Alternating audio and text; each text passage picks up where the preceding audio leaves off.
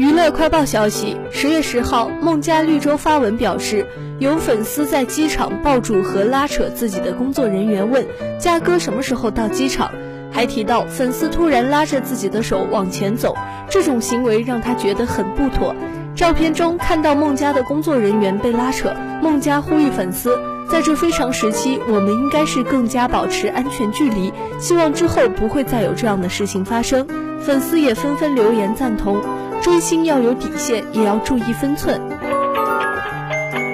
十号，有粉丝爆料自己拿照片找宁静签名，宁静看到照片惊讶自己还有那么丰满的时候，签名的手顿了一下，签在了胸部位置。网友纷纷留言打趣称，可能是想给自己打个似有若无的马赛克。